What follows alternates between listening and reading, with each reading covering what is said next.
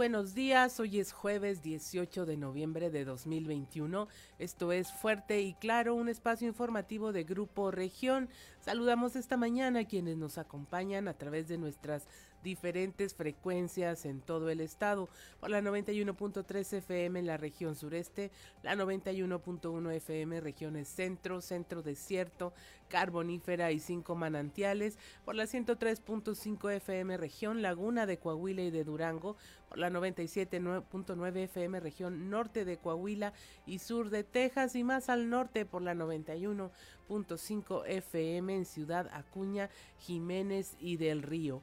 Un saludo también a quienes nos siguen a través de las redes sociales por la página de Facebook Región Capital Coahuila. Mi nombre es Claudia Olinda Morán y estos son los titulares de hoy. La pandemia del coronavirus no fue pretexto para que el gobierno del estado frenara su andar, aunque su trabajo lo debió hacer de una forma diferente a lo habitual para que siguiera habiendo obra y programas en favor de los coahuilenses, así lo señaló el gobernador Miguel Riquelme. Roban 500 mil pesos de joyería del centro. Un monto aproximado de medio millón de pesos fue lo que se logró llevar un hombre de una joyería en la zona centro de Saltillo luego de que con un arma de fuego amagó a dos empleadas para llevarse diversos artículos, hechos que se presentaron durante la mañana del miércoles en el primer cuadro de la ciudad. El Tribunal de Justicia Administrativa de Coahuila fue elegido ganador de mención especial con el proyecto Padrón de Proveedores en Línea, esto dentro del certamen a la innovación en transparencia 2021 convocado por el Instituto Nacional de Transparencia, Acceso a la Información y Protección de Datos Personales, el INAI. Maestra acusada de fraude en Sabinas busca un amparo para liberarse, liberar la, la, prisión tras judicializar el caso del colegio modelo de Sabinas, donde se acusó a una maestra de secundaria de nombre Briseida N trascendió que buscó un amparo para tratar de evadir a la justicia. El delegado de la Fiscalía General del Estado, Ulises Ramírez Guillén, informó que se individualizó la causa y la investigación continúa en vista de que se imputó el delito de fraude y robo por el quebrantamiento de confianza. El Comité Internacional de la Cruz Roja iniciará con la primera etapa de la construcción de lo que será la primera morgue en Ciudad Acuña, colaborando así con las acciones de la Fiscalía General del Estado de Coahuila para la identificación de personas. Tiembla en San Buenaventura, no hay afectaciones. Este miércoles se registró un sismo de 4 grados en la escala de Richter con epicentro en la zona noreste de San Buenaventura. El director de Protección Civil de San Buenaventura, Ali Plata, indicó que no hubo afectaciones mayores ya que se registró en una zona lejana a la mancha urbana. Al entregar 241 escrituras a igual número de familias de Saltillo Arteaga y Ramos Arispe, el gobernador Miguel Riquelme se congratuló por ser parte del éxito de estos esfuerzos que se realizaron a través de años para conseguir el documento que les da tranquilidad, seguridad y certeza jurídica acompañado por su esposa Paola Rodríguez y el secretario de Salud Roberto Bernal, el alcalde de Saltillo Manolo Jiménez dio inicio a la jornada de aplicación de la toxina botulímica de la Unidad Básica de Rehabilitación de la colonia Bellavista, donde además inauguró la ampliación y remodelación de las instalaciones. Esta y otra información hoy en Fuerte y Claro comenzamos.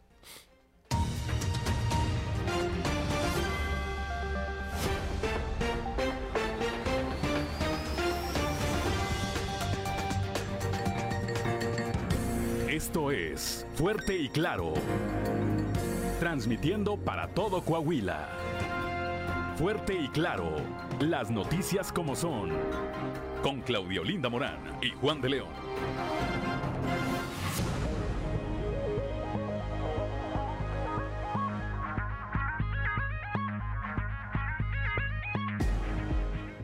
Son las 6 de la mañana con 8 minutos y a esta hora la temperatura en Saltillo 9 grados, en Monclova 16, Piedras Negras 16, Torreón 13, General Cepeda 9 grados, Arteaga 8 grados, Ciudad Acuña 14, Musquis 16 grados, San Juan de Sabinas 16 grados, a Buenaventura 17, Cuatro Ciénegas 16, Barras de la Fuente 12 grados y Ramos Arispe 9 grados centígrados, pero si quiere conocer a detalle el pronóstico del tiempo para todo el territorio coahuilense, vamos con Angélica Costa.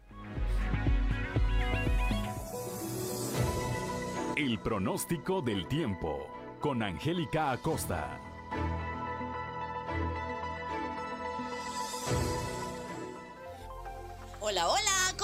Buenos días, ya es jueves, casi, casi, ¿verdad? Estamos en el fin de semana excelente. 18 de noviembre, mi nombre es Angélica Costa y estoy lista para darte la previsión meteorológica del día de hoy. Pon muchísima atención, Saltillo, máxima de 22 grados, mínima de 15. Ok, durante el día vamos a tener periodo de nubes y sol. Se va a sentir ligeramente algo fresquecito. Por favor, toma tus precauciones. Por la noche, un cielo principalmente nubladito, la posibilidad de precipitación 25 25% aquí para Saltillo. Perfecto, nos vamos hasta Monclova. Mm, a comparación del día de ayer, baja un poquito la temperatura para Monclova, ¿ok? Se espera una máxima de 23 grados, mínima de 10 durante el día. Vamos a tener periodo de nubes y sol. Obviamente se va a sentir eh, algo más fresquecito y por la noche bastante nublado. La posibilidad de lluvia, 25% ahí para Monclova. Perfecto, nos vamos hasta Torreón. Sigue en Torreón la temperatura cálida, 31 grados como máxima mínima de 12 durante el día. Vamos a tener una buena cuota de sol, va a estar cálido, vamos a tener un cielo claro y por la noche un cielo claro. Por supuesto, la posibilidad de lluvia muy baja, hay para Torreón 4%. Perfecto, nos vamos hasta Piedras Negras. 25 grados como máxima para el día de hoy, mínima de 23, ¿ok? Durante el día eh, vamos a tener un cielo principalmente nubladito, se va a sentir ligeramente fresco y por la noche, fíjate bien, un cielo parcialmente nubladito. La posibilidad de precipitación, 11% ahí para Piedras Negras. No vamos a tener una temperatura mínima tan baja, ¿eh? Ok, bueno, perfecto. Nos vemos hasta Ciudad Acuña. En Acuña también, a comparación del día de ayer, hoy baja la temperatura. Se espera una máxima de 23 grados, mínima de 15 durante el día. Fíjate que va a estar nubladito la mayor parte del tiempo. Se va a sentir algo fresquecito y por la noche un cielo parcialmente nublado. La posibilidad de lluvia, 11% ahí para Ciudad Acuña. Perfecto, nos vamos hasta Monterrey. En la Sultana del Norte también hay una ligera baja de temperatura, 24 grados se espera como máxima para el día de hoy, mínima de 12. Durante el día vamos a tener periodo de nubes y sol, por la noche un cielo principalmente nubladito. ¿Se va a sentir fresco? Sí, durante el día también y por la noche sale la posibilidad de lluvia se incrementa más por la noche que durante el día, 56%. Toma tus precauciones, maneja con muchísimo cuidados, amigos. Ahí están los detalles del clima. Ahí está la previsión meteorológica para el día de hoy. Ligera baja de temperatura, toma tus precauciones y bueno, pues sigue usando el cubrebocas porque es obligatorio. Que tengas un maravilloso jueves. El pronóstico del tiempo con Angélica Acosta.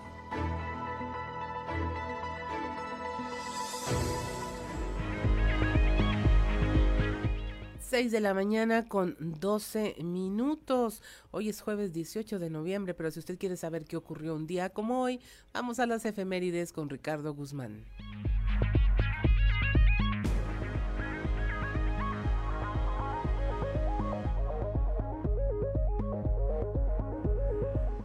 One, two, three o'clock, four o'clock, rock. ¿Quiere conocer qué ocurrió un día como hoy? Estas son las efemérides con Ricardo Guzmán. Un día como hoy, pero de 1824, en México, el Colegio Máximo de San Pedro y San Pablo y el Congreso Constituyente firmaron el acta constitutiva de la fundación del Distrito Federal como sede de los supremos poderes de la Federación, tras la caída del imperio de Agustín de Iturbide. También, el 18 de noviembre pero de 1934, murió el escritor mexicano Luis G. Urbina, cuya obra lo ubica entre los grandes poetas mexicanos por su alta calidad estética, plena madurez y en la transición entre el romanticismo y el modernismo. Y un día como hoy, pero del 2003, científicos de la UNAM y de la NASA detectaron características físicas y atmosféricas similares a las de Marte en el desierto de Atacama, Chile.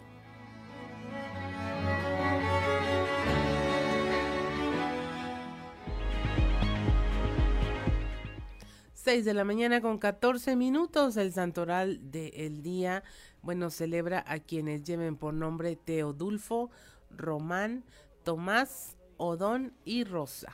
Teodulfo, Román, Tomás, Odón y Rosa. Si usted conoce a alguien que lleve estos nombres, pues felicítelo, es día de su santo. Son las 6 de la mañana con 14 minutos y es momento de irnos a los deportes con Noé Santoyo.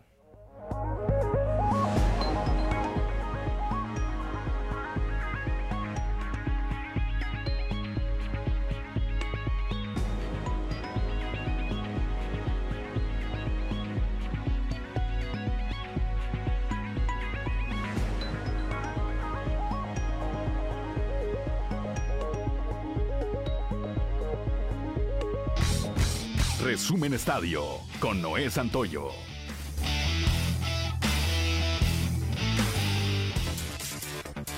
día de hoy inicia la semana 11 de la NFL cuando los Patriotas de Nueva Inglaterra se enfrenten a los Halcones de Atlanta. En este duelo sin lugar a duda los Patriotas lucen como amplios favoritos y además de buscar extender su racha de victorias, buscan alcanzar la cima de su conferencia. Hasta este pasado miércoles no habíamos tenido una actuación convincente de los campeones actuales de la NBA, pero parece que esperaron a la visita de LeBron James, Anthony Davis y los Lakers para dar un golpe en la mesa. Los Bucks de Milwaukee derrotaron 109 a 102 a Los Ángeles con una noche fenomenal de Yanis Antetokounmpo. La petición de Saúl Canelo Álvarez en voz de su entrenador Eddie Reynoso de solicitar una oportunidad para pelear ante el congoleño Ilunga Macabu ha sorprendido en el gremio boxístico, sobre todo a Mauricio Sulaimán, presidente del Consejo Mundial de Boxeo, y es que el dirigente catalogó como arriesgada la petición del equipo del Canelo, debido que para enfrentar a Ilunga Macabu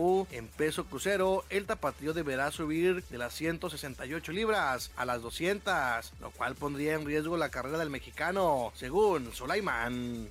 Desafortunadamente el comportamiento de aficionados hacia los jugadores de la selección mexicana de fútbol sigue dando de qué hablar y es que en esta ocasión fue la esposa de Guillermo Ochoa quien recibió amenazas a través de las redes sociales después del partido que México enfrentó ante Canadá y es que un pseudo aficionado amenazó de muerte a la esposa de Guillermo Ochoa si es que su esposo no deja al combinado nacional. Tanto el Club América como la Federación Mexicana de Fútbol iniciarán los protocolos correspondientes con la policía cibernética para dar con quienes amenazan de esta manera a los jugadores del tricolor. Los marineros de Charlotte incluirán a Ishiro Suzuki en el Salón de la Fama del equipo durante la temporada 2022, anunció el día de ayer el equipo. Suzuki será honrado el próximo 27 de agosto cuando los marineros se enfrenten a Cleveland.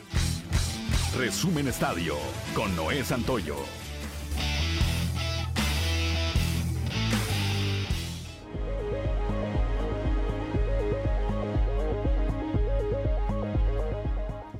6.17 de la mañana, hoy jueves 18 de noviembre, el tipo de cambio promedio del dólar en México es de un dólar por 20 pesos con 56 centavos. A la compra 20 con 25, a la venta 20 con 88. Y es momento de irnos a un resumen de la información nacional.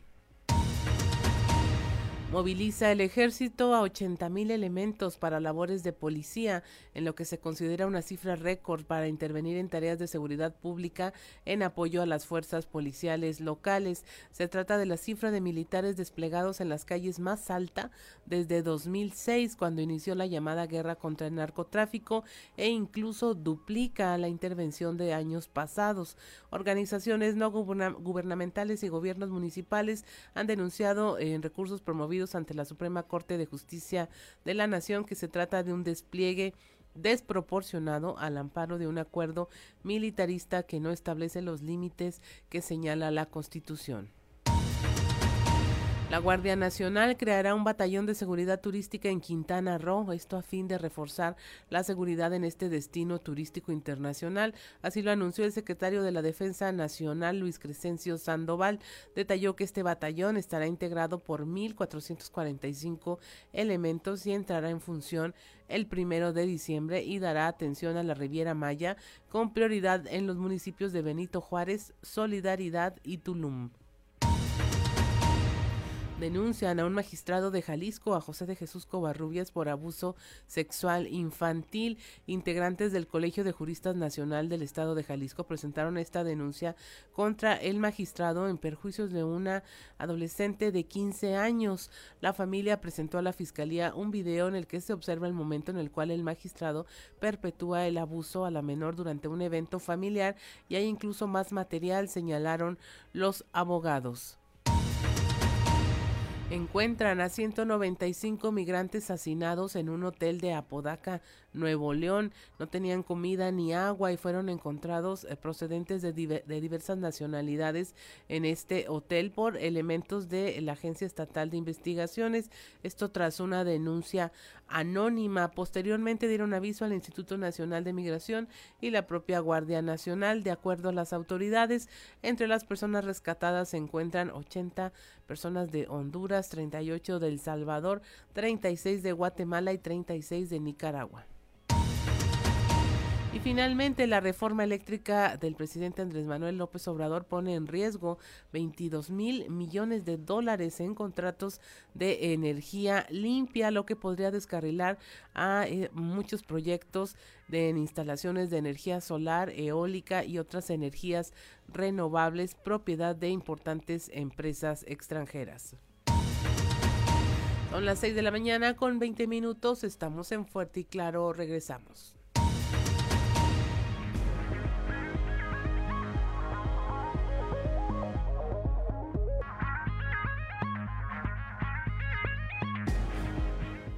Son las 6 de la mañana con 24 minutos y es momento de presentarle a usted nuestra portada del periódico Capital, un medio de grupo región, donde el día de hoy, bueno, tenemos esta declaración del gobernador Miguel Riquelme en el sentido de que el COVID no frenó a Coahuila, ya que pues se tomaron opciones, se trabajó de una manera diferente para poder sacar adelante los programas en favor de los coahuilenses.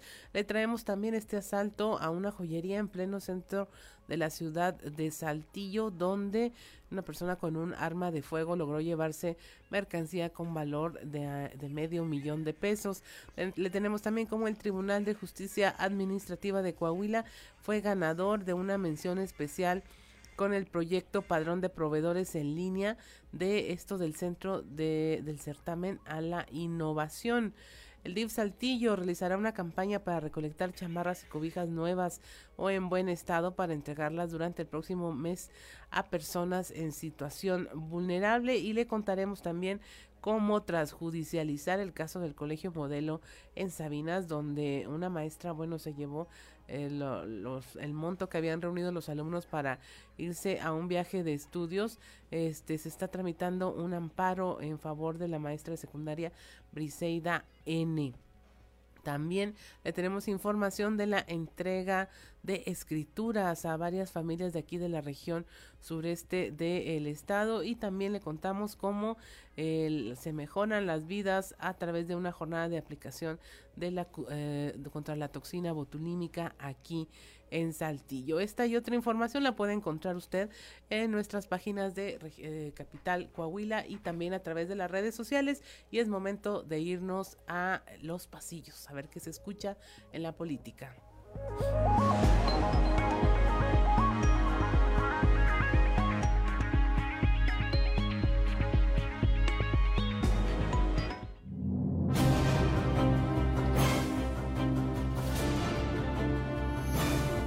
En el cartón de hoy, escombro, que nos muestra Jorge Cermeño con un antifaz, una gorrita negra y una camisa a rayas negra mientras maneja una excavadora cargada de bolsas con el signo de pesos, mientras nos dice, todo esto ya está contabilizado y se dirige a un lugar donde se recibe escombro. Quien se llevó el momento chusco este miércoles en la sesión del Congreso local fue el diputado por Morena, Francisco Javier Cortés, quien por más esfuerzos que hizo no pudo decir bien el nombre del presidente Andrés Manuel López Obrador. El presidente Andrés Manuel López Obrador, Obrador, Obrador. Lo que a querer y no causó hilaridad entre sus compañeros legisladores. Casi a punto de terminar un largo y productivo recorrido por el Estado, está la directora del Instituto de la Juventud, Azalia Maldonado, que se ha entrevistado con alcaldes y alcaldesas electos de las regiones sureste, centro, carbonífera y norte. La funcionaria no niega la cruz de su parroquia, como dicen, pues al igual que su papá, Pepe Maldonado, es incansable y de buen trato. Por la Ciudad de México estuvieron los magistrados Sandra Rodríguez Wong y Jesús Sotomayor, que aprovecharon el viaje para ir al Senado de la República con su paisana Verónica Martínez. Los que traen tremendo jaloneo por la fecha de sus informes son los actuales alcaldes, pues todos están buscando tener como invitado de honor al gobernador Miguel Riquelme. Lo cierto es que apenas dos o tres tienen amarrado el compromiso del mandatario estatal de acompañarlos en su última actividad pública.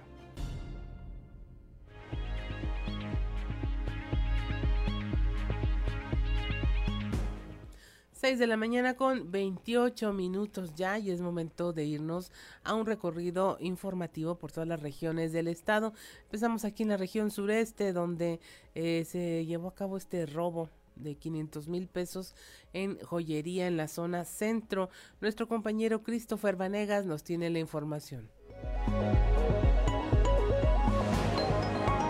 Hola, ¿qué tal compañeros? Muy buenos días, los saludo con mucho gusto a ustedes y a todos nuestros radioescuchan y déjenme comentarles que el día de ayer en el primer cuadro de la ciudad se presentó un asalto a mano armada, esto en una joyería, la joyería México que se encuentra localizada en la calle de Aldama y Acuña hasta donde llegó una persona con un arma corta y tras amagar a las dos empleadas y encerrarlas en la parte trasera de esta joyería se llevó mercancía diversa de oro de 10 quilates, por lo que se estima que el monto de lo robado es de medio millón de pesos. Ante esto, ya cuando la persona huye del lugar a bordo de un vehículo de alquiler, de acuerdo a lo que reportaron las afectadas, se dio aviso al Sistema Estatal de Emergencias 911 movilizando los elementos policíacos a este punto, quienes comenzaron con unos recorridos de búsqueda, sin embargo, pues no se logró dar con el paradero del de, eh, responsable de este atraco, por lo que las investigaciones quedaron a cargo de elementos de la Fiscalía General del Estado, quienes ya integran la carpeta de averiguación, ya que mencionan que este es el segundo atraco que esta persona comete en esta joyería, por lo que bueno, continúan las investigaciones para poder dar con el paradero del responsable de este robo. Y pues bien, es la información con la que contamos al momento. Que tengan un excelente día. Allá en La Laguna, Cecilia Cardiel Escamilla, presidenta de la Asociación Ver Contigo, aseguró que no todas las organizaciones de la sociedad civil son patito, como opina el presidente Andrés Manuel López Obrador. Nuestro compañero Víctor Barrón nos tiene los detalles de esta información.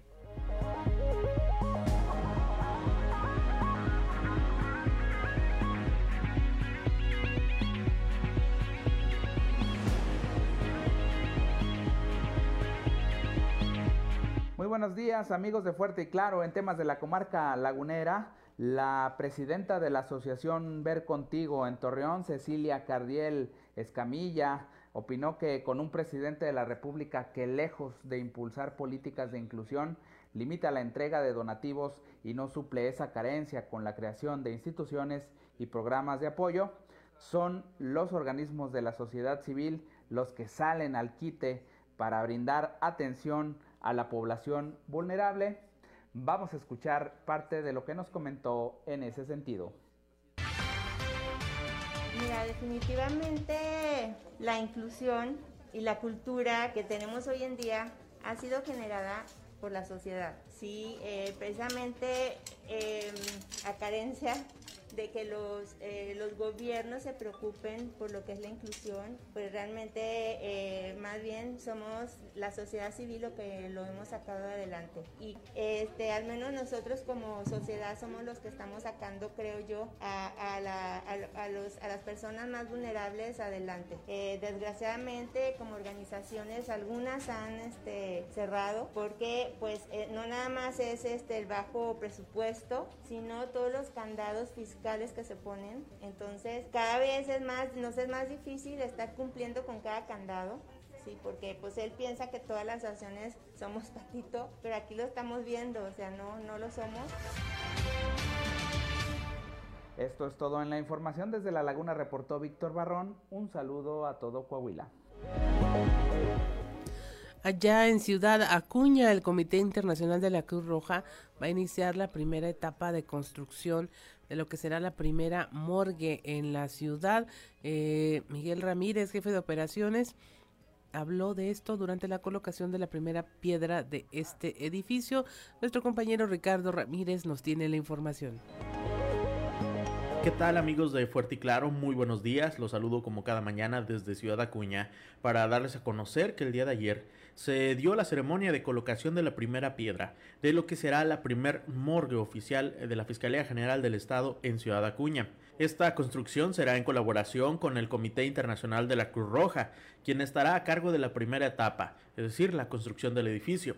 La segunda etapa correspondería a la Fiscalía General del Estado con la instalación del equipo necesario y por supuesto del personal capacitado. En este evento estuvo Miguel Ramírez, jefe de operaciones del CIR en México, quien en compañía del fiscal general Gerardo Márquez Guevara, así como de Sonia Villarreal, titular de la Secretaría de Seguridad Pública, y del alcalde Roberto de los Santos, colocaron la primera piedra de este importante edificio.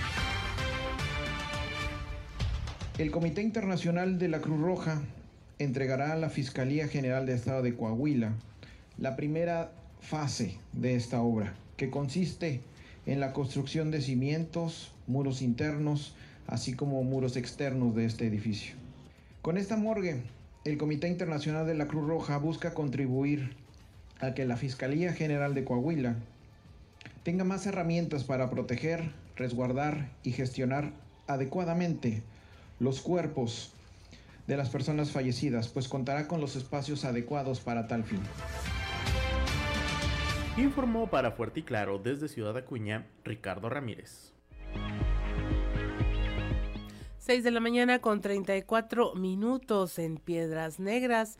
A partir de las 7 de la mañana de hoy, en un ratito más, en el Puente Internacional 2, se realizará la aplicación de las segundas dosis de vacuna contra el COVID-19 para los hijos de los primeros respondientes. La información con nuestra compañera Norma Ramírez.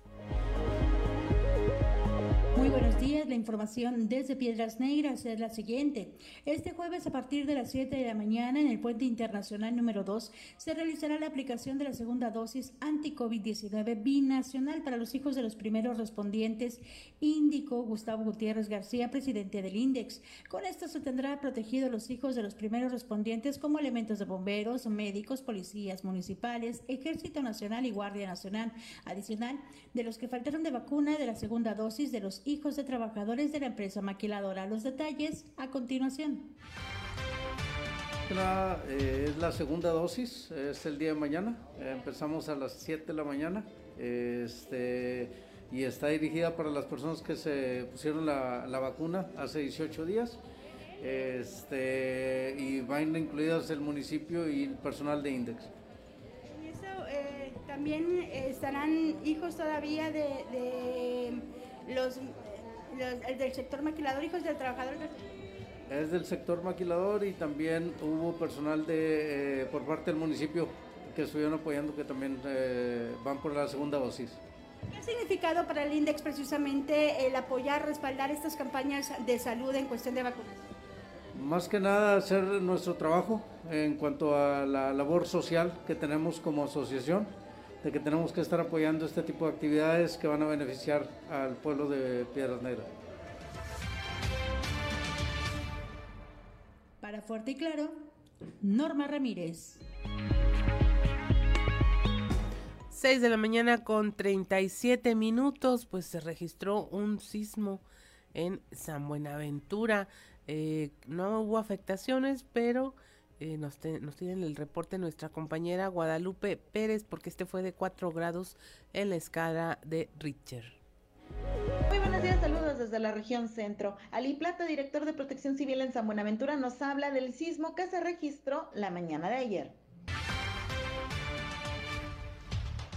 Al noreste de San Buenaventura, eh, al parecer creo que una magnitud 4.0 y la profundidad que nos manejaban eran 5 kilómetros, pero realmente no tuvo eh, manifestaciones dentro de lo que es el municipio, así que tampoco tuvimos hay necesidad de hacer valoración con algunas estructuras antiguas que tenemos. No, realmente el epicentro, te digo, fue 73 kilómetros al noreste. Las coordenadas son 27, 25 y menos 102. Es, es este. ¿Hacia qué rumbo queda Al noreste. Este, pero te digo, realmente no fue San Buenaventura como tal el epicentro, fue una magnitud 4.0, pero fue 73 kilómetros al noreste, así lo maneja la página del Servicio Sistema Nacional de... Sí, sí, sí, no fue perceptible, este, sí contamos con estructuras antiguas que, que sí nos pudiera ahí, este, generar algunos problemas si fuera más, más cercano, pero no, no fue perceptible para nada, la profundidad que maneja el sistema es, son 5 kilómetros. Saludos desde la región centro para Grupo Región Informa, Guadalupe Pérez. 6 de la mañana con 38 minutos. Eh, van a realizar una campaña de reforestación en el Parque Ecológico La Aurora, aquí en la región sureste. Esto será el próximo 20 de noviembre y este primer jornada de reforestación se llama Manitas Verdes en Acción. Nos tiene la información nuestra compañera Leslie Delgado. Buen día, informando desde la ciudad de Saltillo. Con el objetivo de concientizar sobre el cuidado del medio ambiente, el Colegio Saltillense realizará el próximo sábado 20 de noviembre, a partir de las 10 de la mañana, su primera jornada de reforestación Manitas Verdes en Acción en el Parque Ecológico La Aurora. En este sentido, a través de una rueda de prensa, se dio a conocer que participarán tanto alumnos como docentes y público en general al respecto habló María José Molina, subdirectora del colegio. A continuación, escucharemos su declaración. Nuestro proyecto se llama Manitas Verdes en Acción. El Colegio Saltillense, siempre preocupado por el medio ambiente y alineado con los 17 objetivos de la ONU y eh, específicamente atacando el, objetivo número 15, eh, desarrollamos y creamos esta campaña la cual consiste en motivar, invitar también a nuestros alumnos y hacer extensiva la invitación al público en general de reunirnos todos en el Parque Ecológico La Aurora el día 20 de noviembre, es el próximo sábado a las 10 de la mañana, para plantar arbolitos en las áreas donde hace falta en este parque que está muy bonito. Agradezco la intervención y deseo que tengan un excelente día. 6 de la mañana con 40 minutos, estamos en Fuerte y Claro, regresamos. 5 minutos. La temperatura en Saltillo 9 grados, en Monclova 16, Piedras Negras 16, Torreón 13 grados, General Cepeda 9, Arteaga 8 grados, Ciudad Acuña 14 grados, Musquis y San Juan de Sabinas 16 grados, San Buenaventura 17, Cuatro Ciénegas 16, Parras de la Fuente 12 grados y Ramos Arispe 9 grados centígrados a esta hora de la mañana.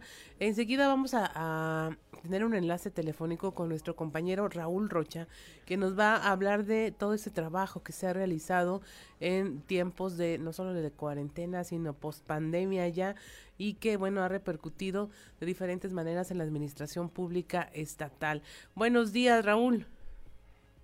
Hola, ¿qué tal? Buenos días, Olinda. Sí, ayer el gobernador Miguel Ángel Riquelme Solís destacó que la pandemia del coronavirus no fue pretexto para que el gobierno del estado frenara su andar, aunque se trabajó de una manera diferente, caminos que tal vez no eran los habituales para continuar entregando programas y obras a los covilenses. Agregó que muchos estados del país pusieron de excusa la contingencia sanitaria para no avanzar, pero en Coahuila no fue así. Por el contrario, siguió caminando. Escuchamos lo que dijo. Estoy a, a 13 días de rendir mi cuarto informe de gobierno. Estos meses de la pandemia nos hicieron tomar otros rumbos, otros caminos, que el gobierno de Coahuila nunca perdió su esencia. Por eso sigue habiendo obra y por eso estamos entregando escritura. Hay otros gobiernos que pusieron de pretexto la pandemia para no avanzar en otros temas. Aquí no. Aquí seguimos jalando con dificultad, porque ustedes saben que hubo dificultad, saben que no hay recursos, pero eso no impidió que el gobierno del Estado siguiera con las obras y los proyectos en los que mi gobierno se comprometió. ¿Hubo retraso? Sí, todavía lo hay, porque estuvimos reservando el dinero para la salud, que era lo más, es lo más importante. Hoy ya emprendimos varios retos más que vienen desde la reactivación económica, los negocios, todo lo que se acuerdan que cerramos, las actividades culturales, deportivas y hoy lo que muchas mamás ya pedían a gritos, el retorno a clases presenciales. 6 de la mañana con 48 minutos. Pues sí, Raúl, así parece de chiste, pero sí es cierto, las clases presenciales eran ya una petición, eh, no solo por las mamás, sino por eh, la misma necesidad de volver a la normalidad, sobre todo en esta área que fue tan golpeada la educación. Y lo que dice el gobernador, pues es muy cierto, ¿no? Eh, las estrategias que se implementaron en cada estado fueron diferentes y por eso los resultados también fueron diferentes. Sí, y también este destacaba, obviamente, no solamente lo que fue el trabajo de uno de los estados, esto no hubiera sido posible, esa, este avanzar a pesar de la contingencia, pues gracias a los diferentes sectores de la sociedad, ¿no? Recordemos que así fue como empezaron a trabajar en conjunto desde la creación de los comités regionales en las cinco regiones de la redundancia del Estado, que crearon sus propios comités, por supuesto, sus propios puntos de trabajo y a partir de ahí comenzaron a tomar decisiones para buscar la, la mejor forma, la forma pues más segura de, reactivarse cada una bajo las circunstancias que estuvieran viviendo de, la pandemia, ¿no? Y obviamente ya los últimos eh, actividades que se volvieron a realizar, bueno, fue exactamente la del modelo educativo, donde pues, va avanzando de a poco, pero sí, ahí el gobernador eh, agradeció a toda la gente y a todos los sectores el hecho de que hayan avanzado en conjunto y en armonía para seguir, como él dice, trabajando. Tal vez hay algunos retrasos normales ante la redistribución del recurso para la salud, pero que sigue caminando, ¿no? Así es, pues muchas gracias Raúl por tu reporte, que tengas una excelente jornada. Igualmente, muchas gracias. Son las 6 de la mañana con 50 minutos y mire, si de todas estas acciones y de todas estas actividades y protocolos no se genera una buena data, unos buenos documentos que nos enseñen eh, cuál fue el mejor camino a seguir ante una pandemia pues totalmente atípica, inesperada en estos tiempos, pues entonces yo no sé de qué sirvió tanto trabajo. Eh, definitivamente tendrá que haber una evaluación, tendrá que haber un seguimiento a cada una de las acciones que se realizaron no solo aquí en Coahuila, sino en todo el país e incluso a nivel mundial. Y, por ejemplo, recordar cómo aquí en Coahuila fue incluso regionalizado para que cada eh, concentrado de municipios tuviera pues su propia respuesta ante la contingencia. Pero mire, hablando de otro tema, allá en la región carbonífera, nuestro compañero Moisés Santiago nos ha traído este tema en donde una maestra pues defraudó básicamente a sus alumnos y no por un asunto de que lo reprobara todos, sino porque nada más se llevó los fondos que habían ahorrado para su viaje de estudios. Buenos días, Moisés.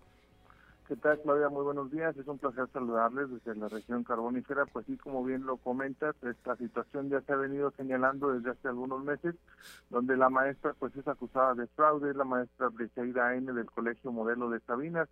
Tras judicializar esta situación, el delegado de la Fiscalía señaló que se, se supo que esta maestra había buscado un amparo para tratar de evadir la justicia. Sin embargo, la investigación continúa en vista de que existe un delito de fraude y robo por el quebrantamiento de la confianza. Esto es lo que nos comenta el delegado. Caso del colegio modelo, el, abogado, que es el asesor jurídico, se, después de presentar la denuncia, se comprometió a presentar algunos actos de, medios de prueba. El Ministerio Público tiene ya la ratificación y ha desahogado algunas entrevistas con la finalidad de estar acreditando este delito. Ya se acudió a, individualizar a, la parte responsable y se está trabajando con la finalidad de, de judicializar la causa.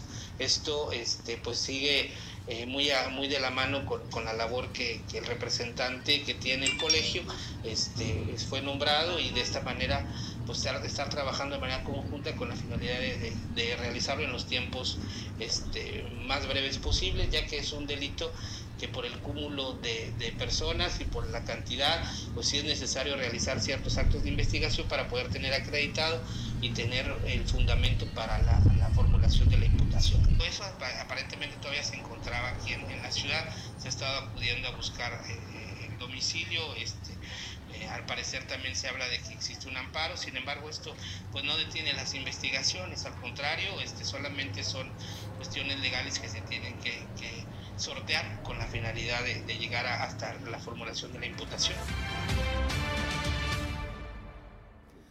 6 de la mañana con 53 minutos.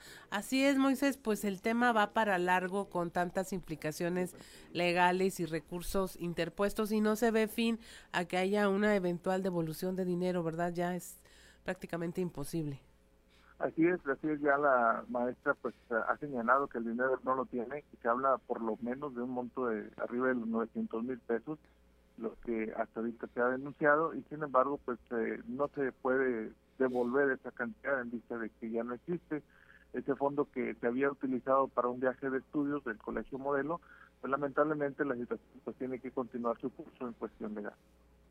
¿A Disneylandia se querían ir o a dónde? Iba a ir un grupo de 24 alumnos a la NASA y otro grupo de 29 a Disneylandia, es que eran dos grupos diferentes que estaban haciendo su favor. Pues ni hablar, se quedaron con las ganas de, del viaje que iba a ser bastante interesante para ellos y pues ni todo el esfuerzo que realizaron junto con los padres de familia para poder reunir esta suma. Pero pues bueno, veremos qué dice la ley a final de cuentas. Muchas gracias Moisés por tu reporte, te deseamos que tengas una excelente jornada. Gracias Claudia, es un placer saludarles desde la región carbonífera, su amigo y servidor Moisés Santiago. Que tengan un excelente día. ¿Listo? Son las 6 de la mañana con 55 minutos, ya estamos en Fuerte y Claro, regresamos.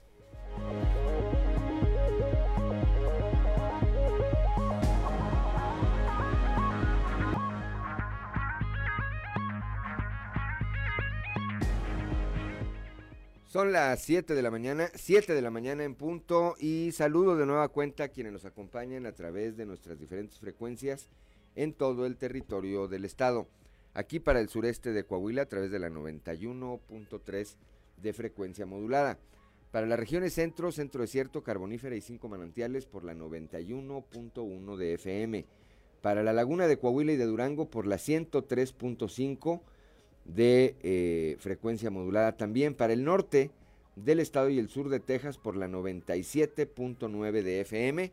Y para Acuña, un saludo como siempre para Acuña, Del Río y Jiménez por la 91.5 de FM. Continuamos aquí en Fuerte y Claro y esta mañana le aprecio mucho a el licenciado Oscar Pimentel González, director del Instituto Municipal de Planeación en Saltillo, que pues haya tomado un tiempo de su agenda para venir a platicar con nosotros aquí sobre lo que ha ocurrido estos últimos eh, años al frente de la dependencia a su cargo, licenciado, que ha estado a cargo, válgame la redundancia, de, entre otros temas, de la agenda ambiental. Muy buenos días, bienvenido. Muy buenos días, Juan. Y además que gusto saludarle. Primero, sí, mucho, mucho gusto saludarte. Hace rato que, que nos conocemos y me da mucho gusto volverte a ver.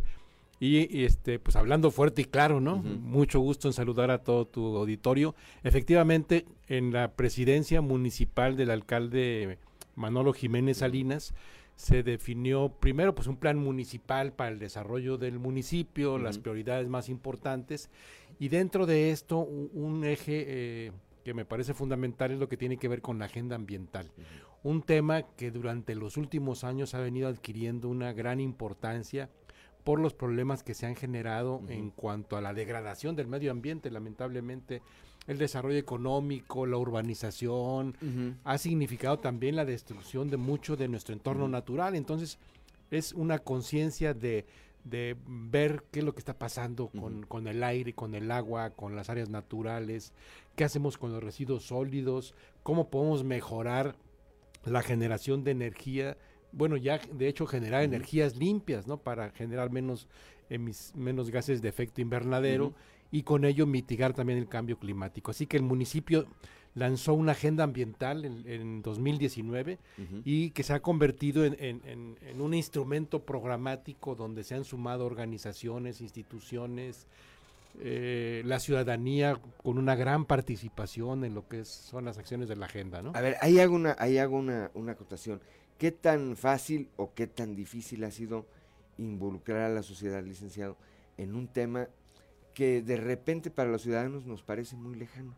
Si soy, pues mejorar el medio ambiente, pues eso le corresponderá a lo mejor pues, a la ONU, a la Semarnat, o lo, lo vemos tan lejano que aún teniendo nosotros la posibilidad de participar muy activamente, este, no estamos acostumbrados a un tema así.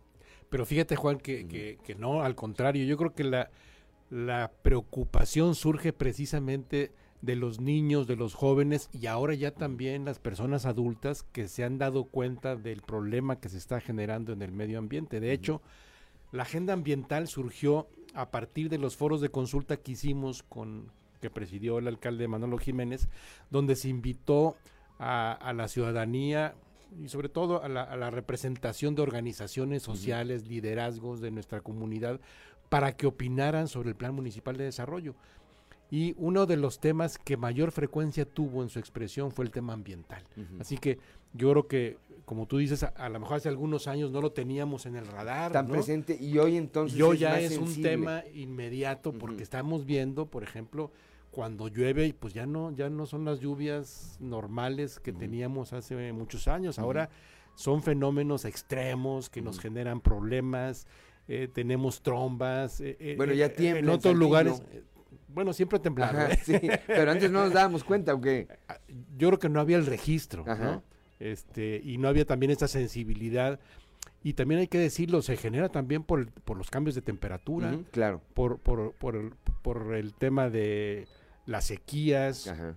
Luego cuando llueve, eso afecta las capas este, geológicas y genera esos movimientos. Pero siempre tenemos varias fallas en el estado, ¿no? Eso, que, que es otro tema, luego si quieres lo platicamos, ¿no? Platicamos Pero, también de eso. pero eh, sí vemos eh, el cambio de las temperaturas, las sequías son más extremas, entonces sí estamos viviendo ya un problema eh, climático a nivel mundial y tenemos que hacer un esfuerzo desde lo local, desde el gobierno local, como lo estamos haciendo con un programa de reforestación que lanzó precisamente el alcalde Manolo Jiménez, plantar un millón de árboles, que fue el reto, ¿no?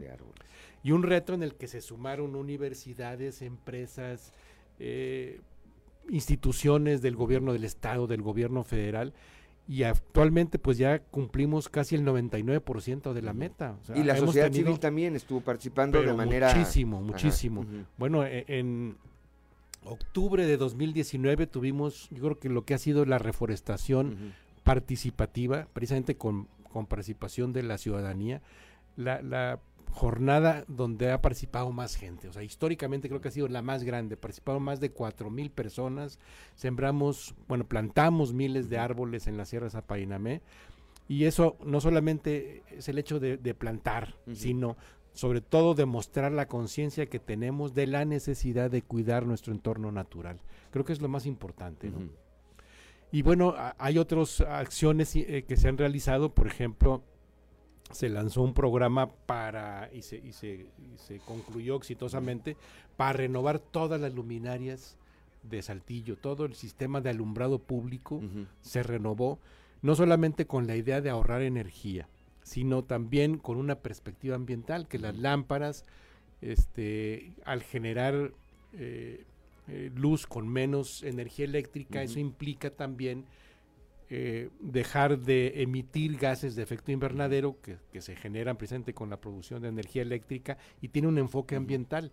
Otro programa interesante fue la instalación de 10 máquinas recolectoras de PET, de estas botellas. De los refrescos. De los refrescos, donde la gente va y deposita sus botellas y en un monedero electrónico recibe una atribución una retribución económica. Entonces, pues ya hay un, un, inicio de lo que se ha dado en llamar ahora la economía circular, ¿no? Donde tú participas en, en, el cuidado del medio ambiente y de algún modo también tienes, una, retribución. tienes una retribución. Y eso nos permite medir, bueno, me imagino que les permite medir cuánta gente va, cuánto genera. Es decir, sí, sí hay una manera de medir la participación que está habiendo junto con las autoridades en estos esfuerzos, licenciado. Sí, yo creo que lo puedes ver cotidianamente. este, te comento y aprovecho para, eh, para comentarlo de el programa que se lanzó también por el municipio sin bolsa de plástico, por favor.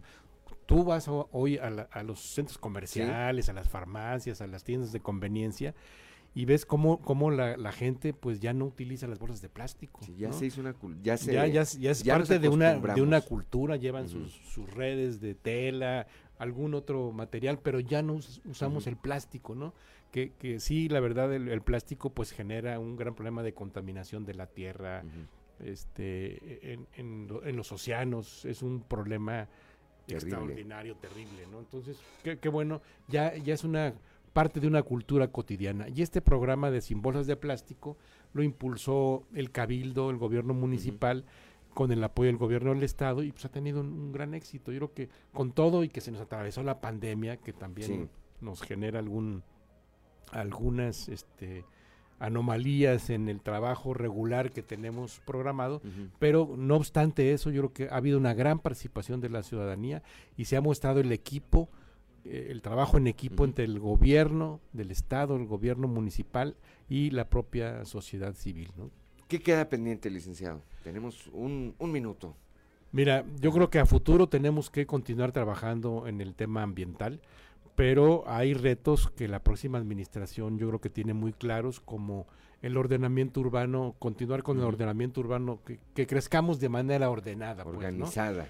Organizada. Mejorar servicios como el transporte público, eh, crear la infraestructura necesaria para protegernos, por ejemplo, de las inundaciones que tenemos en ciertas épocas con lluvias extraordinarias el de continuar trabajando por generar nuevas formas de movilidad, darle ahora la importancia que tiene el, a las personas que quieren este, usar la bicicleta, mejorar nuestras banquetas para el flujo peatonal, en fin, además de, de, lo, de las tareas que tienen que ver con el desarrollo social, impulsar el desarrollo económico, yo creo que hay, hay, hay, temas ahora que son este emergentes, ¿no? como el tema ambiental que debemos de, de tomar en cuenta. Yo creo que es el principal reto que tenemos que enfrentar. Pero se, se, han dejado y se están dejando las bases para que eso, para que por pueda por eh, supuesto. continuarse en la siguiente administración. Sí, de hecho ha habido ya un, trabajo muy sistemático en entrega-recepción entre la administración saliente y la administración que viene, con la idea precisamente de que queden muy claras las prioridades y que ya la, administración municipal entrante pues tenga toda la libertad de, estructurar lo que será un plan municipal de desarrollo. Que es un, fenómeno, esto ahorita que hablaba usted de, cómo nos hemos acostumbrado, me vino a la cabeza cuando en la administración que encabezó usted nos acostumbramos a usar el cinturón. Sí, ¿verdad? El cinturón de seguridad. Son, son temas muy importantes. ¿Se habrán salvado, licenciado? Yo creo que es incontable, muchísimas, ¿no? Pero y es un tema de cultura. Hoy es un, tema de, cultura. Lo vemos ya en los niños, en, nuestros hijos medianos, chicos, que se suben y si no, por alguna razón, en el momento inmediato no se pone el cinturón, te dicen, no es el cinturón.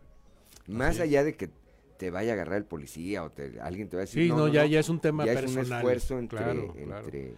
pues yo creo que es lo que tenemos que lograr ahora con el tema ambiental también, ¿no? Este, establecer nuevos hábitos de consumo, hacer un, uso responsable del agua, no desperdiciarla, eh, no tirar basura en la calle, eh, tener nuestros sistemas de separación y de participar en el sistema ya de recolección de basura que, que, existe, el privilegiar el uso de energías limpias, verificar nuestro vehículo. O sea, hay muchas cosas que en lo personal, no usar bolsas de plástico, este, podemos hacer desde para, la casa, desde, nuestra casa, desde nuestra vida personal, ¿no? Este, yo creo que eh, podemos todos contribuir a lograr un mejor entorno natural. Tenemos que cambiar nuestro modo de vida. Es el, gran reto que tenemos por delante, ¿no? Sí, es, es, es un tema de de cultura, como, como dice usted, desde la separación de la basura, desde, la, del, desde el de no tirar, eh, usted fue alcalde, me imagino que le tocó en algún momento también maniobrar con la cantidad de cosas que luego aparecen en los drenajes.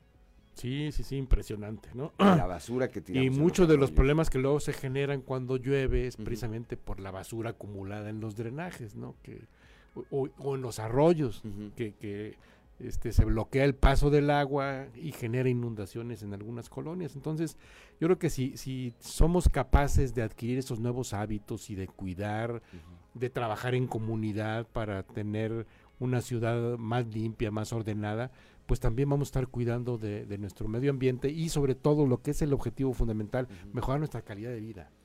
Finalmente que vivamos mejor, que, que nuestros hijos que, todos en nuestras familias podamos tener mejor en esa condiciones de vida. Tenemos hoy mejores condiciones, por ejemplo, para hacer, eh, hay otro, otro, tipo de infraestructura para hacer ejercicio, para convivir, para el esparcimiento, licenciado. Sí, yo creo que se han extendido mucho ahora.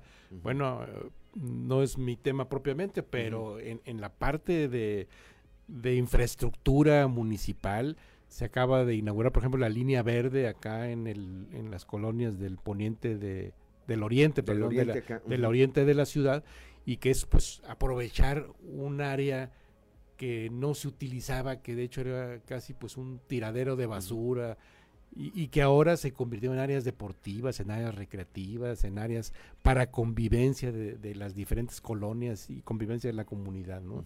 Yo creo que eso tenemos que seguirlo impulsando. Está el, el, deportivo El Zarape, por ejemplo, ¿no? Donde la gente puede ir a hacer deporte, puede estar yendo a, algunos talleres, clases, en fin, y sobre todo darle eh, importancia a este tema que tú mencionas, ¿no? Hacer del deporte y la activación física parte de nuestro modo de vida, de nuestros nuevos hábitos. Entonces, hay muchos temas en los que tenemos que continuar avanzando como parte de este cambio en nuestro modo de vida y sobre todo para vivir mejor, ¿no? Que es lo que finalmente se busca.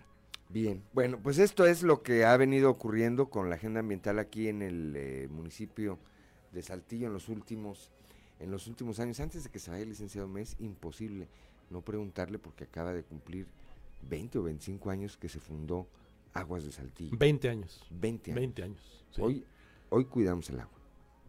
Bueno, para empezar, cuidamos el agua, tenemos muchos menos fugas en la ciudad. Este, yo creo que en ese bueno, sentido. Para empezar, tenemos agua. Tenemos agua. este, Saltillo ha crecido eh, de una manera muy importante. Se ha convertido en la ciudad más importante de la región automotriz más importante del país. ¿Y esto qué le da? Pues le da una gran presencia en la economía mundial, ya no solo en la economía nacional, sino en la economía mundial. Somos parte de la economía global, somos una ciudad próspera, afortunadamente, y hoy el gran esfuerzo que se tiene que hacer es traducir esta prosperidad económica también en mejores condiciones de vida. Y el agua es muy importante. Fundamental, me parece. Este, hace 20 años le tocó a usted este proceso. Eh, a 20 años, ¿cómo lo ve, licenciado? Pues yo estoy muy orgulloso y creo que eh, debe reconocerse también a las administraciones municipales que le han dado continuidad a este trabajo, que han entendido el esquema de una empresa que trabaja con eficiencia, que finalmente es una empresa municipal, es una empresa que tiene, el primer compromiso que tiene la empresa es con la gente de Saltillo, y eso es lo que tenemos que entender, no es una empresa privada, es una empresa pública con participación de una empresa profesional. que, en ese momento hacía falta quien tuviera el dinero para invertirle, ¿verdad? Y, no, pero que además tienen todo el conocimiento, la capacidad, la capacidad profesional, es su especialidad. Entonces, ahora sí, como dice el dicho, pues zapatero a tus zapatos, ¿no? Que, que, los profesionales nos ayuden a resolver un problema y que continúen trabajando en ello. Y es una gran empresa profesional. Este el alcalde Manolo Jiménez acaba de, inaugurar el centro de control de agua del Saltillo. Haz de cuenta que está sentado en una sala de pues de la NASA, donde puedes observar en la pantalla todo, ¿verdad? qué es lo que pasa y, tener el control Ahí de tienen monitoreado.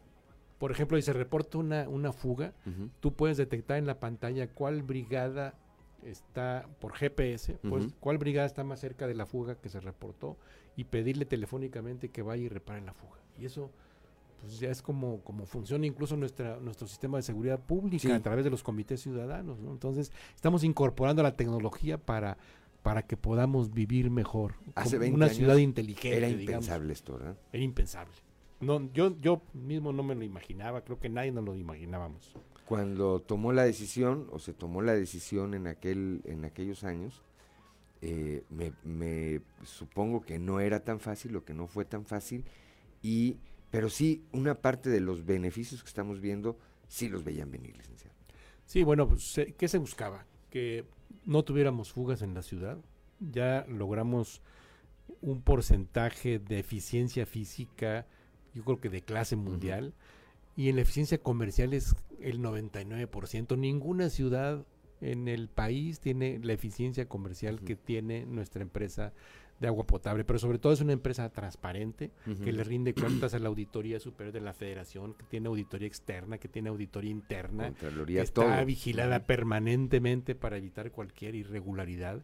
Así que el, nivel de transparencia es muy importante, con participación ciudadana en el Consejo de Administración. De hecho, el Consejo de Administración es un consejo ciudadano que designa el, el cabildo.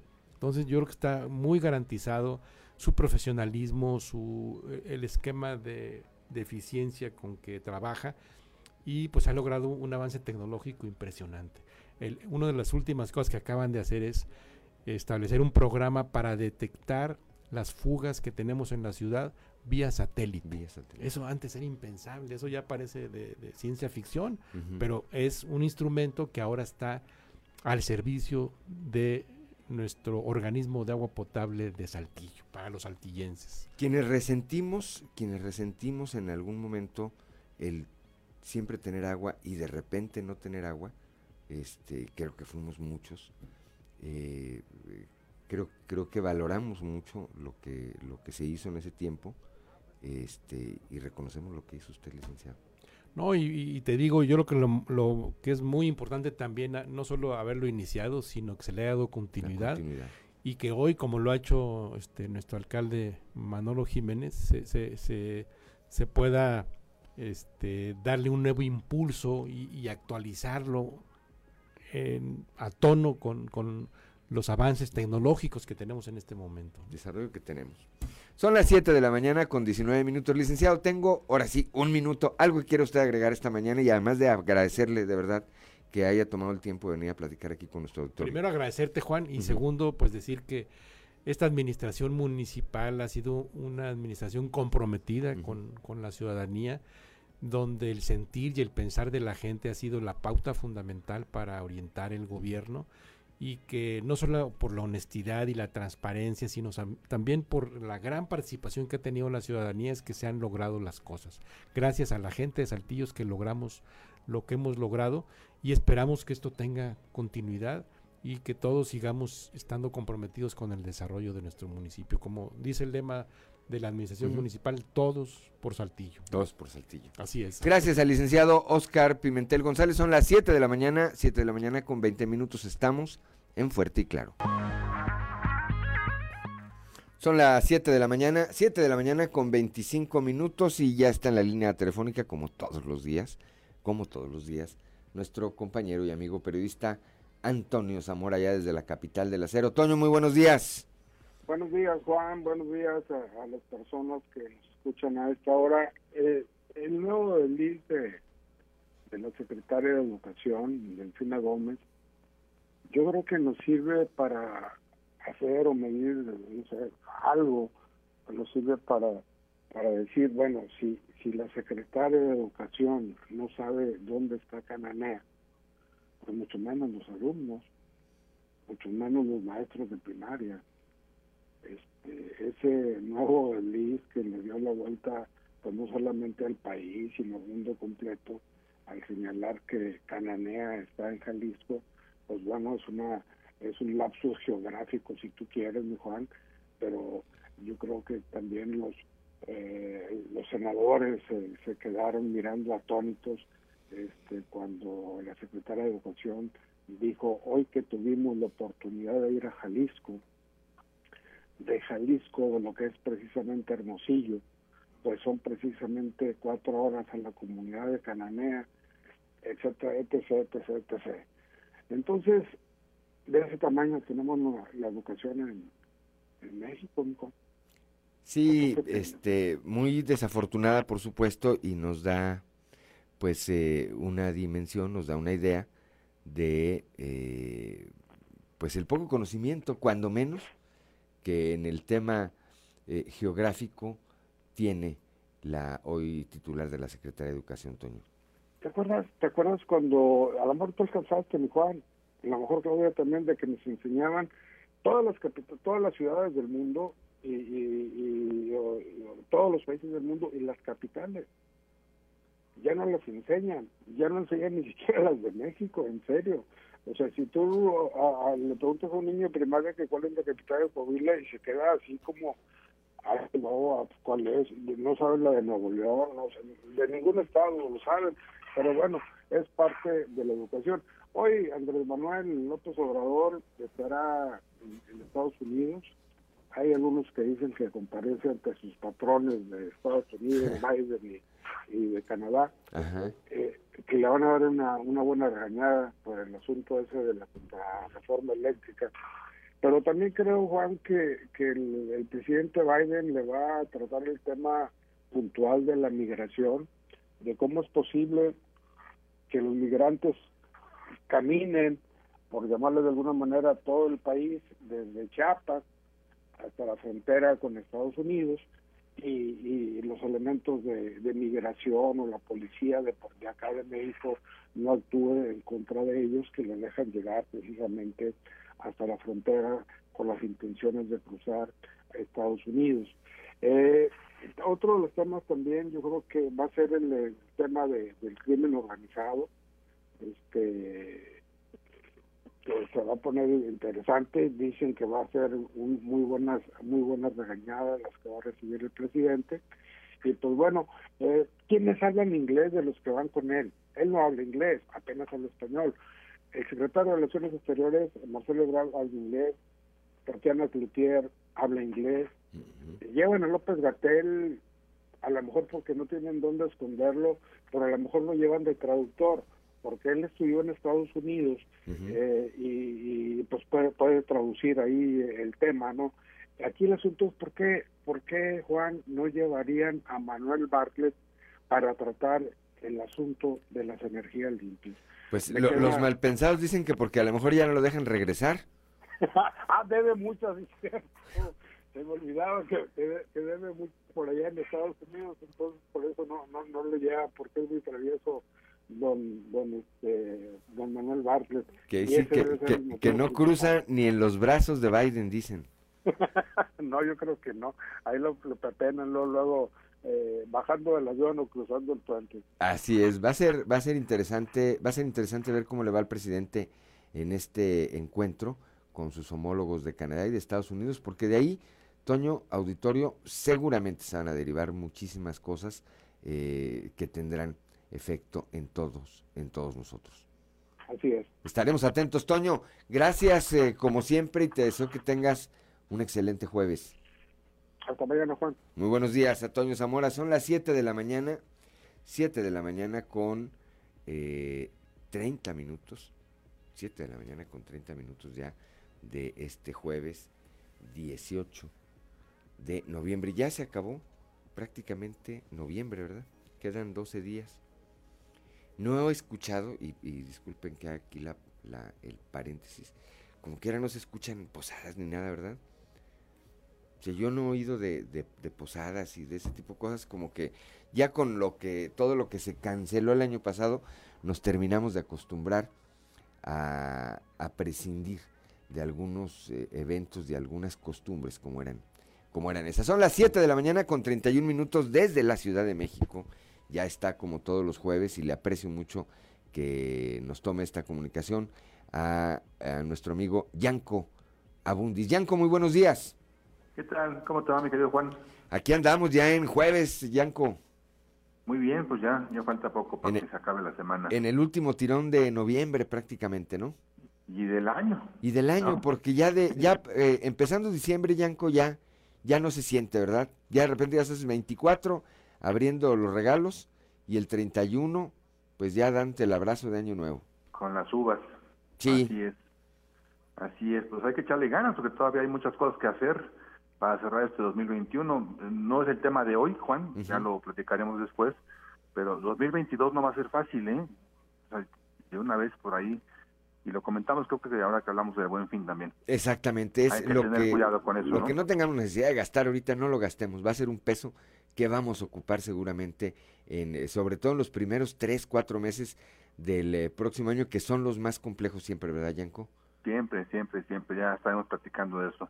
Pero por lo pronto hoy, mi querido Juan, fíjate que, que vamos a hablar de algo muy importante y yo bautizo como los gastos mamut. Porque hay unos gastos hormiga que son muy famosos, ¿no? Que alguien los bautizó, no sé quién habrá sido, ¿sí? Que son los cinco pesos, los diez pesos, la botellita de agua, el cafecito, el juguito, etcétera, que es la morrayita. Sí. Se te sale, se te va y ni cuenta te das. Pero hay gastos que sí te das cuenta, Juan. ¿sí? Yo, yo te preguntaría, por ejemplo, ¿cuánto pagas de teléfono móvil al mes? ¿Cuánto pagas de internet? ¿Sí? ¿Cuánto, y no, no quiero meterme en tu vida privada, amigo, pero yo te pregunto, ¿cuánto carambas pagas de plataformas de streaming Sí. que ni siquiera tienes tiempo de ver? Sí, que no las ves. Tienes Porque razón. yo, yo, yo, yo, yo, yo siempre, siempre me cuestiono esto. Oye, ¿y a qué hora trabajas? Tienes la plataforma la 1, la 2, la 3, la 4, la 5, la de niños, la de películas, la de series, la de... ¡Ay, Dios mío! ¿Y a qué, a qué hora le chambeas, no? O sea, porque yo a duras penas veo un noticiero en la noche y a veces, Sí. porque no me da tiempo de más. Pero bueno, hay gente que pues tiene la bendita fortuna de trabajar media hora al día y lo demás descansarlo. Exactamente. De, de cualquier manera, no tienes tiempo de ver todas las series de todas las plataformas, de todo lo que pagas. Sí, no, no las desquitas, vaya. Buena frase, no las desquitas. Oye, Juan, y, y, y no, no son de morralla, ¿eh? No te cuestan 5 pesos, 8 pesos o 10 pesos. ¿Sí? Te cuestan que 80, que 90, que 100, que 150, que 200. Cuando menos, porque ahora, y ya incluso una de las más eh, socializadas acaba de anunciar un incremento en su tarifa. Ya va a andar como en 200 y tantos, casi 300 pesos, ¿eh? Eso es un gasto mamucho. Ujú. ¿Sí? Porque, a ver, mi querido Juan, no, no, no seas pechicato, pues son 200 pesos. No, espérame. Es que no son 200 pesos. Son 200 más la de streaming de música, más la de streaming de niños, más la de... Pues ya son 500 y 500 por dos son 6 mil pesos. Sí. Más internet, más celular, más... Ya son 10 mil pesos, Juan. Oye, amigo, pues has de ser muy rico. Sí, y de repente no los, no los visualizamos, ¿verdad? Hasta y que, de repente... que hagamos el ejercicio de contarlo. Exactamente, Juan. ¿sí? Pero son gastos que sí, que sí los tengo en la mente porque, como bien dijiste, más de 200 pesos, eh, 180, 99, eh, o sea, sí, sí sabes, o sea, no, no son de morralla, no son de los 5 o 10 pesos del agua, del café, ¿sí? Y, el tema es que la gente no lo percibe, Juan. Y estamos hablando de que, como tú dijiste, no lo desquitas. Y en segundo lugar, pues es una cantidad importantísima de dinero, ¿sí? Que bien podrías reducir, ¿sí? Ahora, muchas de estas plataformas, Juan, tienen para compartir, para que tengas varios usuarios. Ajá. Entonces, pues, ¿por qué no te pones de acuerdo con tu prima, con tu hermano, con tu mamá, con, si ya estás más madurito, pues con tus hijos, ¿no? Y, y diles, bueno, pues tú renta tal, yo rento tal, y, y me das usuario y te doy usuario, ¿sí? Y de repente esos 10 mil pesos al año, pues a lo mejor los puedo bajar a 8, a 7 mil o a 6 mil, Juan. Sí, compartirlo. Y si, bueno, si lo usamos cinco o seis, bueno, paguémoslo entre los cinco o seis, ¿verdad? Así es. Pero no, generalmente no. Es, es como el tema de los automóviles, ¿no? Algún día, y a lo mejor no me toca verlo a mí, pero algún día los automóviles van a ser uniplaza, ¿no? Porque pues yo traigo un carrazo, ¿no? Donde caben cinco, seis, siete, y los que traen camionetas que caben siete, ocho o diez, y vengo solo, o sea, como, como por qué, ¿no? Pero, en fin.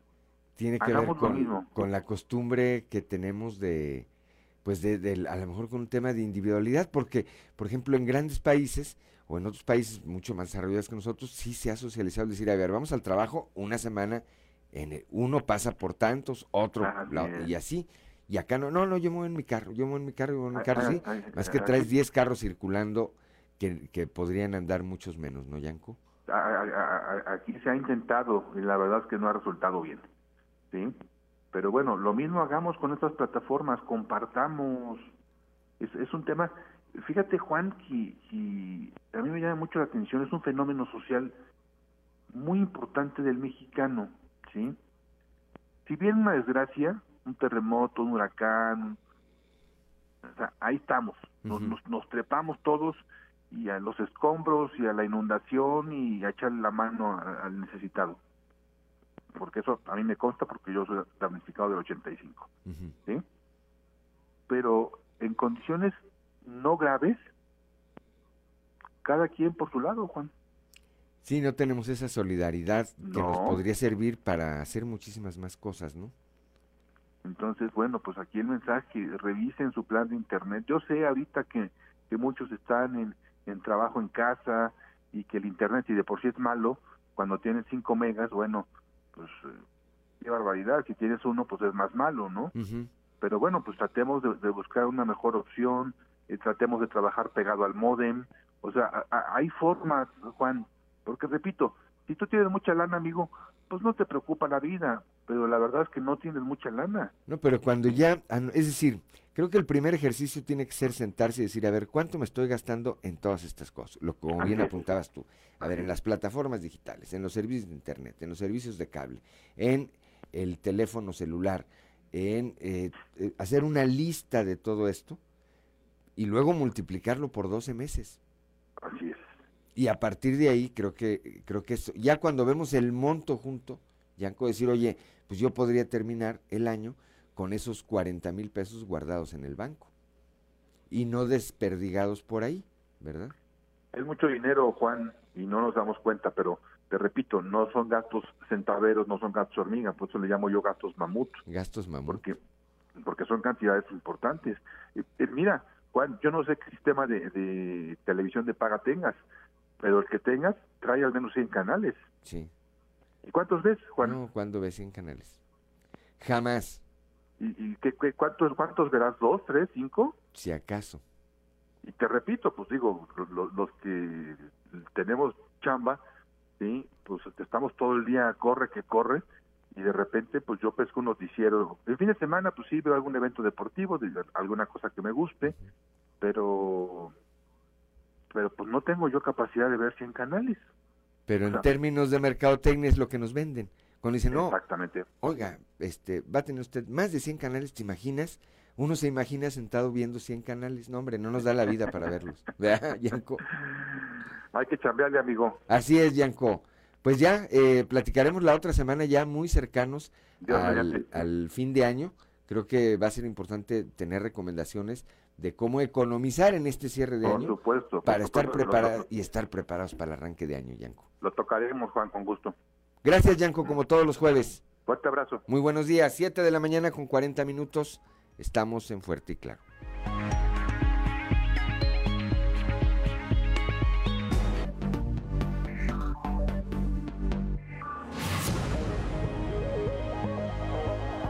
Son las 7 de la mañana, 7 de la mañana con 46 minutos. Continuamos con la información esta mañana aquí en Fuerte y Claro.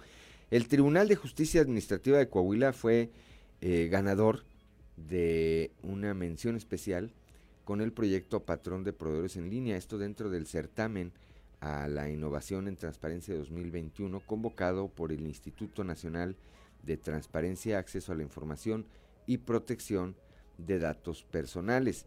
En la ceremonia de, de, premiación, perdón, presidida por el ministro presidente de la Suprema Corte de Justicia de la Nación, Arturo Saldívar, y la comisionada presidenta del INAI, Blanca Lilia Ibarra, se reconoció en esta materia a 17 organismos en el país.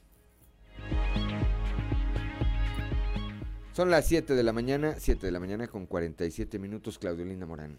La Cámara Nacional de Comercio, la Canaco de Torreón, reportó ventas por más de 1.500 millones de pesos durante la semana del Buen Fin, derrama que superó las expectativas que se tenían para la edición 2021 de esta estrategia económica. Mariano Serna Muñoz, presidente de Canaco Torreón, atribuyó el éxito del Buen Fin al resultado del trabajo entre las autoridades y distintos sectores durante los meses, meses de contingencia, lo que dio pie a una rápida recuperación de la economía en la región Laguna. Bueno, los reportes que tenemos comerciales es de que hubo una afluencia los siete días total, o sea, todos los días fueron como si fuera fin de semana. Las ventas, algunos negocios nos reportaban hasta 10 veces más de venta de lo que normalmente tienen en un fin de semana. Entonces está buenísimo. Este, hemos estado monitoreando el importe en ventas porque nosotros manejábamos una cifra de mil millones de ventas para este buen fin y la verdad, o sea, vamos a rebasar arriba de 1.500 millones porque nada más con dos negocios juntábamos 200 millones de pesos en ventas. Entonces fue un muy, muy buen fin. La gente salió a la calle, nuestras mercancías se desplazaron, nuestros inventarios por fin salieron de nuestras bodegas, ya estamos resurtiendo para hacer frente a fin de año y al inicio del siguiente. Este, entonces, pues la verdad fue muy contentos, una fiesta comercial y también en la materia de seguridad pues, se llevó a cabo perfecto. O sea, no, prácticamente no hubo un incidente que lamentar aquí en la, en la laguna de Coahuila. Entonces, eso es a lo que se atribuye, o sea, que la verdad la economía de, de Coahuila y de Torreón se recuperó muy rápido y, y regresamos si no a, la, a, los niveles que deberíamos de estar, porque en el 2020 pues hubo un bache enorme y fueron ocho pasos para atrás, todavía no, todavía no los alcanzamos, pero sí ya recuperamos el 2019 y empezamos a ir un poquito arriba del 2019. Son las 7 de la mañana, 7 de la mañana con 49 minutos. El día de ayer el presidente de la Junta de Gobierno del Congreso del Estado, el licenciado Eduardo Olmos Castro, se refirió a lo que va a pasar o a lo que podría pasar en la Cámara de Diputados luego de que se dio esta aprobación del presupuesto de egresos de la Federación para el 2022 y de la forma en que se dio, sin ninguna interlocución de parte del grupo mayoritario de Morena. Escuchemos. El hecho de que no fueran escuchadas las miles de reservas que, se dieron, ¿verdad? Y que al final, pues, bueno, en un esquema muy este, comunitario, fueron, fueron desechados, fueron hechas a un lado. Este, le ha afectado ese presupuesto a, a, nuestro Estado, evidentemente se han privilegiado únicamente los proyectos que ya conocemos, que son los proyectos que le interesan al presidente de la República. No sé hasta qué grado esta interlocución, esta falta de interlocución vaya a afectar el día de mañana la relación con las diferentes fuerzas políticas para las reformas constitucionales, que ahí sí se requiere este, más votos que la mayoría simple, ¿verdad? Que seguramente Morena no los tiene. Este, eso está en la cancha de los diputados federales, pero, pero sí creo que se nos habían despertado la, la se nos había despertado la esperanza de que la actitud fuera una actitud un poco más abierta de lo que vimos en la legislatura federal pasada.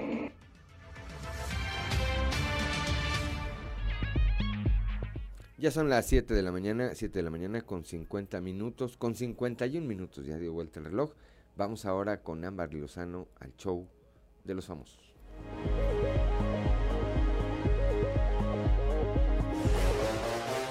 El show de los famosos con Amberly Lozano. Policía que filtró fotos de Octavio Ocaña en la morgue es suspendida. Policías involucrados en la muerte de Octavio Ocaña ya fueron castigados, según ha revelado el padre del fallecido actor. El padre de Ocaña dijo que no descansará hasta que se haga justicia y se castigue a los policías que causaron la muerte de su hijo. Así como la oficial Leslie, quien compartiera imágenes del actor, incluso cuando el cuerpo de Octavio ya estaba en la morgue, algo completamente ilegal. Rodrigo Hernández, encargado de Seguridad Pública Municipal de Cuatitlán, Estado de México confirmó los tres oficiales, dos que participaron en los hechos, así como el oficial Leslie, quien no estuvo en el lugar, pero subió los videos y fotografías a las redes sociales. Están suspendidos mientras se lleva a cabo una investigación interna en la Comisión de Honor y Justicia, aseguró a los medios.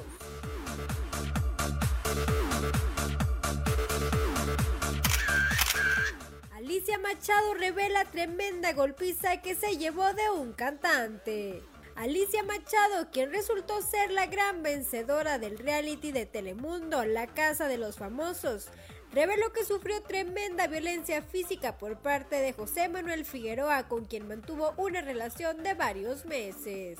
La modelo y ex Miss Universo venezolana hizo esa y otras revelaciones dentro del programa mientras platicaba con Pablo Montero y con Manelik, aunque no mencionó el nombre del cantante. Ella se refirió a Figueroa como el hijo del gran señor Joan Sebastián. Estuve con él cinco meses hasta que me levantó la mano, me pegó, me dio un bofetón, me voló tres metros y me cayó a patadas. Montero se quedó sorprendido con su relato y Manelik le preguntó si había denunciado a su agresor.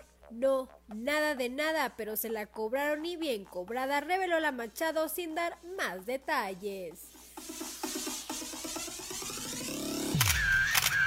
Reportó para Grupo Región Amberly Lozano.